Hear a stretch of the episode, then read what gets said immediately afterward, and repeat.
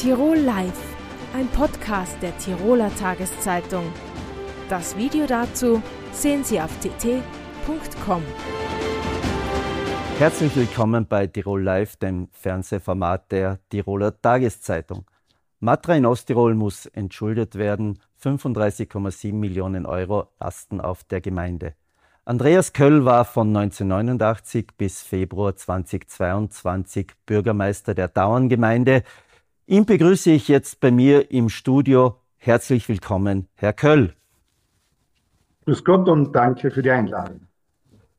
Herr, Bürgermeister, Herr Altbürgermeister, warum sind die Finanzen in Matrei derart aus dem Ruder gelaufen? Es gibt da zwei verschiedene Phasen, die ich heute gerne mit Ihnen gemeinsam durchleuchten möchte. Einerseits einmal die Vergangenheit, für die ich sicherlich hauptverantwortlich bin auch, das möchte ich überhaupt nicht in Abrede stellen, bis zum Zeitpunkt der Amtsübergabe. Und dann gibt es doch schon ein, ein Viertel bis bald eineinhalb Jahre, wo die neue Gemeindeverwaltung und Gemeindeführung gearbeitet hat.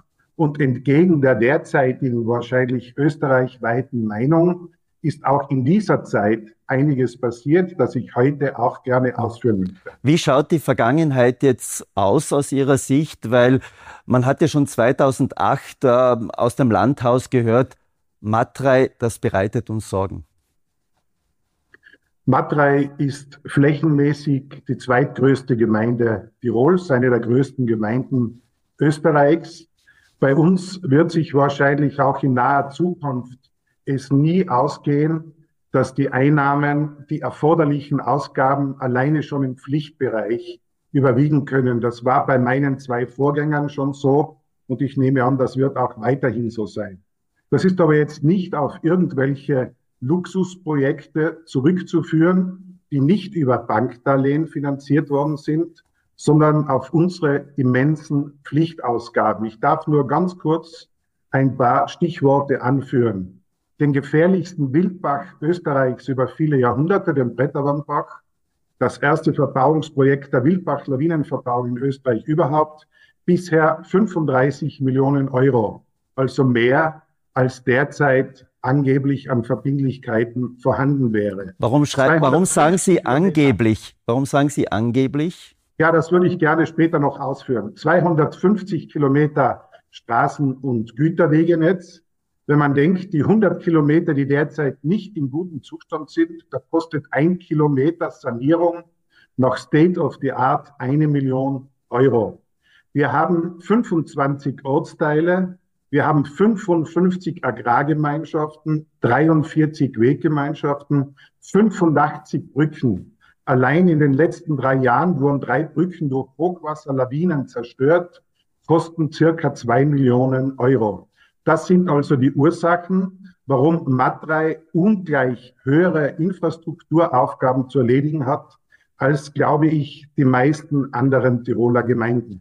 Das ist das eine, das, das wissen wir sehr oft, auch, auf, äh, auch beim Abwasserverband Hohe Dauern Süd äh, gibt es Kanaldarlehen, wenn man es so sagt. Aber es gab ja auch in dieser Zeit, vor allem äh, in den vergangenen zehn, zwölf Jahren, auch massive Kritik Kritik an ihrer Finanzpolitik. Es hat kritische Prüfberichte gegeben. Äh, es wurde ihnen sogar Verschleierung vorgeworfen oder der Gemeinde vorgeworfen, der Gemeindeführung. Äh, was sagen Sie da dazu? Matrei ist sicherlich auch eine der bestgeprüften Gemeinden Tirols. Es waren im Prinzip alle da. Sie haben es ausgeführt. Beim Abwasserverband hat der Bundesrechnungshof geprüft. Der hat damals aufgrund von Beschwerden sich eingeschalten und hat allerdings dann festgestellt, dass diese Ausgliederung bitte nicht nur von Darlehen, sondern auch von Eigentum und Betrieb dieser Ortskanäle zweckmäßig und wirtschaftlich sinnvoll ist. Ich darf das kurz erklären. Wir haben Hausanschlüsse, einen Ortskanal. Dieser mündet dann irgendwo im selben Gemeindegebiet in einen Regionalkanal. Es wäre nicht sinnvoll, nach dem Bau all diese Kanäle von zwei verschiedenen Teams betreuen zu müssen. Das sind ja gut ausgebildete Fachexperten im Kanal- und Klärwerterbereich, Deshalb haben wir seinerzeit 28 Millionen Euro an Kanalanlagen ausgegliedert. Derzeit haften dort noch 9,8 Millionen Euro aus. Und der Bundesrechnungshof hat diese Vorgangsweise ausdrücklich damals begrüßt. In weiterer Folge gab es auch noch andere Prüfungen, die Sie angesprochen haben. Zum Beispiel dieser Vorwurf im Jahre 2015. Die Bezirkshauptfrau hat damals ja eine Sachverhaltsdarstellung auch an die Staatsanwaltschaft weitergeleitet. Diese hat eingehend geprüft. Wir waren anwaltlich und sachverständig vertreten, nach vielen Stunden Einvernahme. Äh, Sukkus der Staatsanwaltschaft. Diese Feststellungen der Bezirkshauptmannschaft im Prüfbericht waren nicht zutreffend. Es wurde alles eingestellt. Trotzdem, 2018 hat dann das Land selbst gehandelt. Jetzt weiß ich schon, das ist überspitzt formuliert, aber hat die Gemeinde dann äh, mehr oder weniger unter Kuratell gestellt und gesagt, ihr darft nur mehr das ausgeben, was ihr ausgeben müsst. Also es war schon irgendwo äh, auch der oder stand der Vorwurf im Raum, hier wird nicht gut gewirtschaftet. Im Gemeinderecht gibt es bekanntlich kein Kuratell. Das wäre ja im Privatbereich die Sachwalterschaft. Dort spricht man von einem Amtsverwalter. Ein Amtsverwalter wurde in meiner Zeit in Matrei nie eingerichtet, aber ich glaube zu wissen, dass bei meinem Vorvorgänger Anfang der 60er Jahre mal ein solcher eingerichtet worden ist. Matra ist nicht unter Kuratell gestellt worden. Das Land hat bei uns dasselbe gemacht wie bei vielen anderen geprüften Gemeinden. Man hat uns gewarnt, wir dürfen nicht mehr ausgeben, als mehr einnehmen. Also das kann ich bestätigen. Aber in dieser Zeit gab es ja auch hohe Außenstände, zum Beispiel bei der Sozialabteilung des Landes. Die haben sich immer so bei einer Million Euro bewegt, wo man in Rückstand war. Also man hat ja auch öffentliche Zahlungen sehr, sehr verspätet immer geleistet. Ich glaube, dass das auch anderen Gemeinden so gegangen ist und weiterhin so geht. Die bekommen halt ausreichend Bedarfszuweisungen es gibt in Osttirol mit Sicherheit 15 Abgangsgemeinden. Es gibt mehrere Gemeinden mit einem Verschuldungsgrad von 100 Prozent. Unser zuletzt festgestellter war nur unter Anführungszeichen 41 Prozent. Und den einzigen Vorwurf, den man den Aufsichtsbehörden bei uns machen kann, ist nicht, dass sie etwa nicht streng genug geprüft hätten. Was gibt es noch mehr als Staatsanwaltschaft oder eine höchstgerichtliche Entscheidung, über eine Darlehensaufnahme, wo der Verwaltungsgerichtshof feststellt, dass die Vorgangsweise der Bezirkshauptmannschaft Lienz nicht gesetzeskonform war. In dieser spezifischen Beurteilung eines Kanaldarlehens wurde also zurückverwiesen. Also das ist nicht unser Vorwurf. Wir haben aber festgestellt, und das war unverdächtig der Wirtschaftsprüfer, der von Land und BH eingeschalten worden ist und ein Vertreter des Büros Landeshauptmannes, man hat also hier festgestellt, in den Jahren 2016 bis 2021 hat Matrei ganz wenig Bedarfszuweisungen nur bekommen als Ausgleich. In Osttirol als größte Gemeinde in Osttirol nur an 29. Stelle von 33 Gemeinden. Im Land Tirol von derzeit aktuell, glaube ich, noch 274 Gemeinden an 166. Stelle. Und das, glaube ich, ist mit eine der Ursachen auch, warum es in den letzten Jahren etwas schwieriger geworden ist. Wir zahlen ja mehr ein. Bedarfszuweisungen sind ja keine Landesmittel, sondern vorbehaltene Abgaben, Ertragsanteile 11,8 Prozent. Darf ich da jetzt einmal kurz, kurz stoppen? Darf ich da kurz einmal stoppen? Ähm, Sie haben gesehen, es sind 277 Gemeinden. Und Sie haben gesagt, dass das Land äh, weniger Bedarfszuweisungen gegeben hat und das ist auch eine, äh, für diese Entwicklung jetzt maßgeblich. Aber warum ist es jetzt, gerade jetzt so in den vergangenen drei Monaten, dass man sagt, Matrei droht sogar der Konkurs? Das ist natürlich eine dramatische Entwicklung und das kann ich guten Gewissens behaupten, die es unter meiner Ägide nie gegeben hätte. Wir haben nach der neuen VRV, da waren wir übrigens österreichweit eine Pilot. Vielleicht erklären VAV, das ist die neue äh, budgetäre die Regelung. Wo man praktisch auf eher unternehmerische Grundsätze in der Bilanzierung umgestellt hat mit der sogenannten Drei-Komponenten-Rechnung. Aber das ist, glaube ich, zu kompliziert bis jetzt. Also, ja, wir haben eine Eröffnungsbilanz beschlossen im Gemeinderat, alles von Fachleuten bewerten gelassen. Ich war da nicht involviert. Der Bürgermeister darf nicht einmal abstimmen, wenn diese beschlossen wird.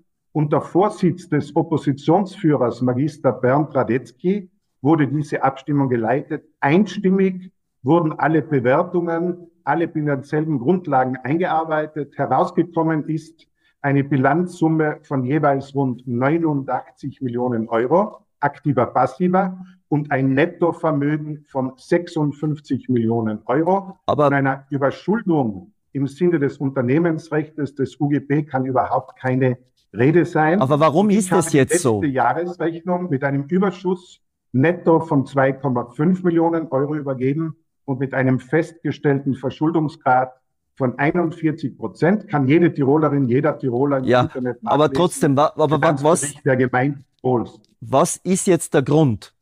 Wenn wir, wir kommen ja schon zum Abschluss des Gesprächs. Was ist jetzt der Grund, warum sich so dramatisch entwickelt hat? Ich muss hier leider feststellen, also ich wollte mich zu politischen Sachen nicht mehr äußern, aber ich wurde gerade in den letzten zwei Wochen österreichweit sozusagen als der Haupt- und Alleinschuldige für diese Entwicklung dargestellt. Man hat also hier von Misswirtschaft und so weiter gesprochen. Ich werde in den nächsten Wochen und Monaten bei diversen Anlässen für Aufklärung sorgen. Sollte die TT ein TT-Forum in Matrei machen, bin ich sehr gerne bereit, dorthin zu kommen. Ich bin auch gerne bereit, in den Finanzkontrollausschuss des Tiroler Landtages zu kommen, der ja eine Rechnungshofprüfung all dieser Vorgänge anregen könnte. Der Vorsitzende ist ja ein anerkannter Rechtsanwalt. Dort soll er dann entschieden werden, ob man eine Aber derartige trotzdem, macht. Trotzdem, was war aus Ihrer Sicht jetzt der Grund? Waren das die Schulden aus der Vergangenheit, äh, wo Sie gesagt haben, nein, wir haben ja nur 41 Prozent Verschuldungsgrad gehabt, wie ich übergeben habe? Aber das, das sind eineinhalb Jahre dazwischen. Was ist da passiert? Es war sicherlich, und das hat natürlich jede Gemeinde betroffen, aber in einer Gemeinde, die so schwierige Verhältnisse hat wie Matrei, poppt das natürlich als erstes auf. Der Wirtschaftsprüfer hat festgestellt, Auswirkungen der Teuerung, der Inflation, Personalkostensteigerungen. Und das ist die Antwort auf Ihre Frage. Natürlich auch Darlehen aus der Vergangenheit, die alle aufsichtsbehördlich genehmigt sind. Dort haben sich die variablen Zinsen verdoppelt. Die DIVAG hat der Marktgemeinde Matrei, Aussage des neuen Bürgermeisters, eine Vervierfachung der Strompreise vorgeschrieben von 200.000 auf 800.000 Euro. Das wird jetzt ein bisschen Euro. reduziert oder das wird jetzt doch. Das kann man sicher nicht mehr sozusagen jetzt in die Schuhe schieben. Aber es gibt einige Sonderfaktoren nach der Amtsübergabe. Dort hätte die Gemeinde leicht die Möglichkeit gehabt, rund drei Millionen Euro mehr aufzubringen oder beschlusskonform zu verwenden. Und das muss ich dem neuen Gemeinderat zum Vorwurf machen. Wir hatten ja noch ein Budget beschlossen. Dort war das Schwimmbad ausfinanziert, nahezu mit vier Millionen Euro. Der neue Bürgermeister hat ja damals mitgestimmt, auch beim Ausmaß. Man hat dann Einnahmen nicht zweckgebunden verwendet. Man hat keine Gebührenerhöhungen beschlossen im Gemeinderat im Unterschied zu Nachbargemeinden. Man hat es einer großen Mattreier Firma ermöglicht, die ohnehin schon hohe Förderungen bekommen hat, Zahlungen in der Größenordnung von 780.000 Euro entgegen dem ursprünglichen Gemeinderatsbeschluss über viele Monate zu erstrecken. Das Geld hat in der Kassa gefehlt. Man hat ein äh, Girokontendarlehen, das jeder Gemeinde eigentlich zusteht, nach Aussagen auch von Richtern des Landesverwaltungsgerichtes in Berücksichtigung der seinerzeitigen Höchstgerichtentscheidung, hat man zurückgezogen, obwohl es der Gemeinderat einstimmig beschlossen hat. 642.000 Euro. Man hat ein Angebot des Tourismusverbandes Osttirol abgelehnt. Eine alte Ich, ich glaube, wir kommen da jetzt zu, da kommen wir jetzt zu weit. Ich komme hier auf drei Millionen Euro, mhm. die man entweder nicht budgetgerecht verwendet hat oder die man zweckwidrig verwendet hat. Aber Und ich hätte natürlich andere Lösungsansätze gehabt für diese anscheinend gegebene Konkursgefahr die ja nicht von den Gläubigern gekommen ist, nicht vom Land, nicht von den Banken, nicht von den Leasingfirmen. Diese Idee ist in Matrei entstanden von einem früheren oppositionellen Gemeinderat und Bankdirektor. Der hat das aber, auch über ein. Aber jetzt muss ich Sie echt stoppen. Jetzt muss ich, jetzt muss ich sagen, stopp, weil das sind auch Vorwürfe, die jetzt, äh, die mir so im Raum stehen lassen müssen. Äh, In einem Online-Medium als Leserbrief. Ja, aber das werden wir jetzt nicht klären. Vielleicht zum Abschluss.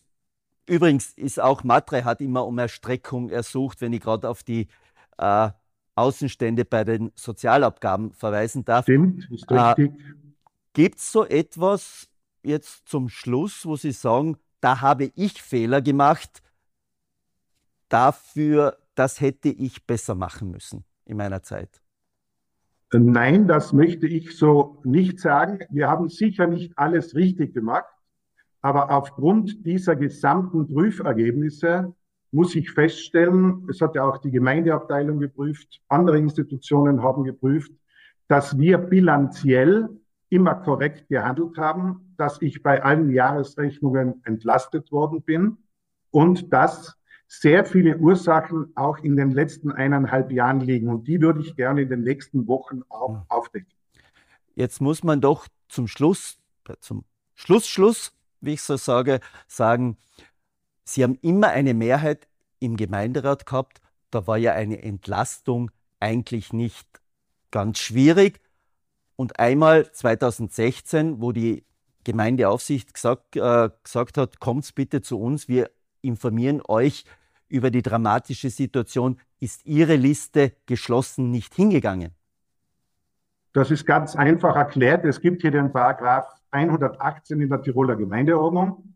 Der Bürgermeister hat über Aufforderung der Gemeindeaufsichtsbehörde, deren Vertreter einzuladen mit beratender Stimme, und diese Gemeinderatssitzung hat zu einem späteren Zeitpunkt selbstverständlich stattgefunden. Ich war damals verhindert, weil ich ja Obmann des Bezirkskrankenhauses war, dort einen wichtigen Termin hatte, habe mich ordnungsgemäß entschuldigt und dieser Termin hat zu einem späteren Zeitpunkt selbstverständlich mit allen Teilnehmern stattgefunden. Danke, Herr Köll, für das Gespräch. Wir werden in den nächsten Wochen doch noch einiges zu besprechen haben. Sie haben ja angekündigt, äh, dass Sie doch noch einige Fakten auf den Tisch legen wollen. Danke für das Gespräch und einen schönen Abend noch.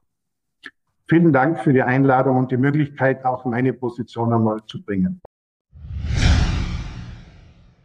Die Tiroler SPÖ-Nationalrätin Selma Yildirim war am Sonntag Wahlbeobachterin der OSZE bei den Parlaments- und Präsidentenwahlen in der Türkei.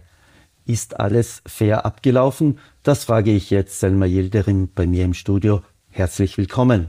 Danke für die Einladung. Das Ergebnis war ja denkbar knapp. Es wird in eineinhalb Wochen eine Stichwahl geben mhm. zwischen Amtsinhaber Erdogan und den Oppositionsführer Kemal Kilicdaroglu. Ging alles mit rechten Dingen zu am Sonntag? Am Sonntag äh, ja. Also wir haben keine Feststellungen getroffen, äh, dass äh, irgendwelche Ungereimtheiten äh, vorhanden wären. Ich habe bemerkt, dass alle Parteien, insbesondere die Oppositionsparteien, allen voran die größte Oppositionspartei CHP, sich sehr, sehr gut vorbereitet hat, aufgrund eben vergangener schlechter Erfahrungen. Uns ist eben, wurde in den Tagen davor, wir waren ja bereits am Freitag und am Samstag in der Türkei, und zwar direkt in Ankara, hatten sehr intensive Vorbereitungsgespräche, Informationen, also Briefings.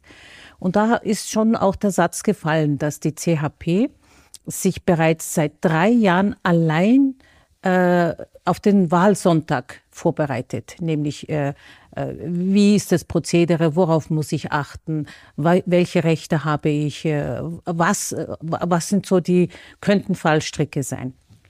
Und allein die Situation, dass bei äh, türkeiweit 200.000 Wahllokalen äh, Freiwillige von der CHP von über einer Million äh, sich gemeldet haben, hat schon gezeigt, die haben sehr gut gearbeitet im Vorfeld und waren gut vorbereitet. Wie muss man sich die Rolle als Wahlbeobachterin vorstellen und wie kommt man überhaupt dazu? Mhm. Äh, zunächst, man kommt dazu, indem die OSZE, Österreich ist ja Mitglied dieser äh, Organisation, internationalen Organisation, äh, das Parlament äh, ersucht wird, äh, vier Personen inklusive Bundesrat fünf Personen namhaft zu machen. Das äh, teilt sich auf nach Parteienstärke Und äh, dann äh, sind die Clubs äh, mehr oder weniger äh, in, der, in der Sache entscheidend. Das heißt, es gibt ständige Mitglieder und wenn die nicht können, werden Ersatzmitglieder gefragt. Das ist in meinem Fall der, äh, so gewesen. Und äh, so gesehen war ich das zweite Mal eben im Ausland Wahl beobachten und beide Male spannend. Und die Rolle, die wir haben, ist in erster Linie beobachtend, neutral, objektiv, ein Team, eine Stimme. Jetzt sind Sie ja in der Türkei geboren, haben da bis äh, Ende der 70er Jahre gelebt. Äh, wie ist das, wenn man jetzt als gebürtige Türkin, Österreicherin, jetzt zu Wahlen in der Türkei, wenn man da hinkommt als Beobachterin? Wie ist da das Gefühl? Ich gestehe, nachdem ich einen Vergleich habe, ich durfte ja in letztes Jahr in Serbien auch Wahlbeobachterin in Belgrad sein, da ist schon äh, also freudige Erwartung einerseits und es ist schön, wenn Personen dann auch angenehm überrascht sind, dass äh, in, aus einem internationalen Beobachterinnen-Team eine ist, die die Landessprache kennt. Und äh, das war wichtig. Äh, insofern, weil ich gemerkt habe, dass nicht alle, äh, alle äh, Funktionsträger oder, oder Amtsträger in den Wahllokalen gewusst haben, was ist denn überhaupt die OSZE, bis wir es ihnen erklärt haben, als sie das Wort gehört haben, eine Ausländer, also internationale Organisation, dann hat es geheißen, könnt ihr Ausländer euch nicht raushalten. Also da waren sehr starke Vorbehalte. Und es hat sehr viel äh, eben Argumentation auch gebraucht, um ihnen diese Rolle zu erklären und darum zu ersuchen, sich bei ihren bei der nächsthöheren Ebene eben sich zu erkundigen, dass wir anderen für sich eingeladen sind von der offiziellen Türkei hier zu beobachten. Und da war das schon ein Riesenvorteil und für mich ein Genuss, nämlich in der Landessprache auch eben in aller Ruhe da argumentieren zu können. Das heißt, äh, in den Wahllokalen oder hat man das so als Eingriff, äh, die Beobachtung als Eingriff in ihre Souveränität empfunden? Ja, sehr stark. Also das ist mir vor allem in drei. Ich war insgesamt mit einem schwedischen Kollegen in Istanbul in zwei verschiedenen Bezirken unterwegs äh, und äh, ich würde also in, in, in äh, Verzeihung, in fünf verschiedenen äh, Wahllokalen und in dreien ist uns wirklich ganz offene, wenn nicht sogar feindselig, äh, also man ist uns relativ feindselig entgegengetreten und man musste diese Unsicherheit ihnen wegnehmen, ja. Jetzt gab es von der OSZE danach ähm, eine Stellungnahme, äh, wo es geheißen hat, nein, es hat keine Unregelmäßigkeiten oder so gesagt, trotz Unregelmäßigkeiten ist, ähm, sind die Regeln weitgehend eingehalten worden. Zugleich hat man gesagt, es haben nicht alle die gleichen Bedingungen gehabt, ein Mangel an gleichen Bedingungen. Was ist darunter zu verstehen? Das ist eine korrekte Feststellung. Darunter, da wurde uns berichtet, ich bin ja Kurzzeitbeobachterin mhm. dort, also wenige Tage vor der Wahl und am Wahltag und den Tag danach.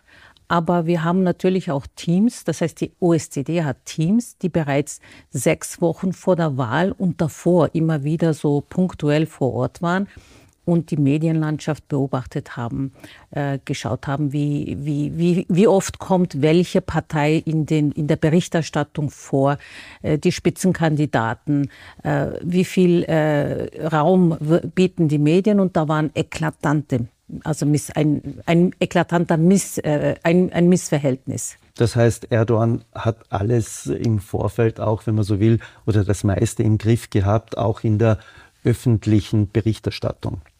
In der öffentlichen Berichterstattung sehr massiv, ja, aber auch äh, die Ressourcen, die, die, die, ihm zur Verfügung stehen. Die Vorwürfe der Oppositionsparteien äh, waren dann die, dass sie gesagt haben, ähm, da werden äh, staatliche Institutionen äh, missbraucht für den Wahlkampf da gestehe ich, kann ich jetzt keine konkrete, unmittelbare Feststellung treffen, aber die Berichte, die uns dann äh, eben äh, gebracht wurden und, und die Diskussionen haben äh, da schon ein sehr deutliches Bild gezeichnet, ja. Jetzt wurde im Vorfeld äh, mit einem besseren Abschneiden von Kilic Daroglu gerechnet. Äh, er hat äh, knapp 44,5 Prozent erreicht. Mhm. Hat man das dann auch gespürt, eine gewisse Enttäuschung dieses Oppositionsbündnisses? Ja, sehr stark. Wie gesagt, die zwei, drei Tage vor dem Wahlsonntag äh, haben wir, ob in Ankara oder in Istanbul, schon äh, wenige Begegnungen gehabt, aber da war eine unglaubliche Hoffnung, eine, eine Erwartungshaltung, dass ein Wechsel realistisch ist. Und man muss dazu sagen, es ist ein beachtliches Ergebnis letztendlich am Wahlsonntag äh, zutage gekommen. Ich war mit meinem Kollegen zum Beispiel in einem traditionell, äh, in einer traditionellen AKP-Hochburg unterwegs in, in Istanbul. AKP ist Erdogan. Er, Erdogans Partei, richtig. Und äh, allein vor allem im letzten Wahllokal bei der Auszählung haben wir uns schon gedacht, oh, das ist ein Kopf am Kopfrennen in einer AKP-Hochburg. Das könnte sich ausgehen. Und so natürlich war auch die Erwartungshaltung jener, die die Opposition, dieses Wahlbündnis der Opposition unterstützt haben. Und der Tag nach der Wahl, äh, die Leute haben bis morgens, also wirklich bis zwei Uhr, drei Uhr sind die vom Fernseher äh, gehockt und haben stündlich äh, äh, beobachtet, wie die Ergebnisse sich entwickeln. Die Auszählung war unglaublich kompliziert und sehr zeitaufwendig. Äh, und am nächsten Tag hätte man, ich war in Istanbul unterwegs, dann, ich habe die Stra also das Straßenbild kaum wieder erkannt, äh, weil die, also erstens war der Verkehr sehr angenehm, äh, ruhig, aber dann ist mir gesagt worden, ja, die, die Leute schlafen sich jetzt aus und die, die man gesehen hat, die waren wirklich ähm, ziemlich demotiviert, sehr enttäuscht und da war eine, eine Traurigkeit eigentlich. Was heißt das äh, für die Stichwahl in eineinhalb Wochen? Äh, mit was rechnen Sie? Ich muss ehrlich dazu sagen, Erdogan hat hier die absolute Knapp verfehlt. Und äh, als Präsident? Als Prä ja, ja, natürlich mit 49,5 Prozent. Äh, mhm. also die Mehrheit hat er knapp verfehlt. Auch im Parlament die absolute knapp verfehlt, muss man sagen. Und er hat einen Startvorteil. Äh, das ist die eine Geschichte. Und äh, wir wissen ja, dass äh, die Oppositionsparteien diese fünf Prozent nur aufholen können, wenn dann wirklich noch einmal ein, ein, ein Mobilisierungsschub passiert. Und ähm, es bleibt abzuwarten, ob es gelingen wird, aber die Voraussetzungen sind äh, durchaus herausfordernd.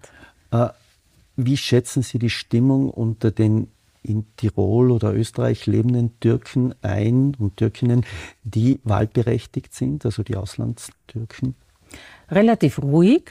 Also das muss man dazu sagen. Also da gibt es, jeder weiß irgendwie im Vorfeld eh schon, wer, wen er wählt oder wen sie wählt dann. Und äh, ruhig, aber wir wissen auch aus den Auszählungen, auch äh, aus den Wahlen von äh, den vorhergehenden Jahren, dass eine überwiegende Mehrheit äh, äh, die den Erdogan unterstützt, also die AKP unterstützt. Das ist keine Neuigkeit und von dem her insgesamt eine relativ ruhige Situation. Und warum ist das so? Mehrere Gründe. Meiner Einschätzung nach einerseits äh, leben Menschen, die äh, ausgewandert sind, äh, immer noch in dieser Tradition und dieser, ich sage, Illusion quasi, äh, ja, dass es eh gut ist ähm, und äh, haben da meiner Auffassung nach einen verklärten Blick. Äh, die andere Geschichte ist, äh, dass Erdogan es natürlich immer wieder äh, es schafft, auch diese Personen auch anzusprechen und aufzuwerten. Und diese Aufwertung, die sie erfahren, bindet sie emotional, obwohl sie, wenn sie das nüchtern betrachten würden, diese guten Voraussetzungen, die sie in Österreich vorfinden, in der Türkei ja keinesfalls hätten. Und mich hat das betroffen gemacht zu sehen, dass die Pandemie, aber auch die äh, Energiekrise und diese hohen Inflation, ist diese hohe Inflation das Leben der Menschen dort vor Ort sehr, sehr schwieriger gemacht hat. Die Kluft zwischen Arm und Reich ist ja dort extrem mhm. hoch. Also und, und da schätze ich hier, und das sollten eigentlich alle, die hier leben, äh, diesen Interessensausgleich, den wir hier, diese zumindest das Ziel äh, Verteilungsgerechtigkeit zu haben, diese Solidarsysteme aufrechtzuerhalten, halten, äh, schätzen. Man sollte das schätzen, weil wenn ich das sehe, wie, wie schlecht es wird, äh, dann äh, dort ist sich entwickelt in der Türkei, dann bedauere ich das sehr und es scheint schwierig zu sein, diese Zusammenhänge zu erkennen. Und das wird die große Herausforderung sein. Selma Yildirim, danke für das Gespräch. Das war Tirol Live für heute wie immer nachzusehen und zu sehen auf tt.com und nachzuhören und zu hören als Podcast. Tirol Live, ein Podcast der Tiroler Tageszeitung. Das Video dazu sehen Sie auf tt.com.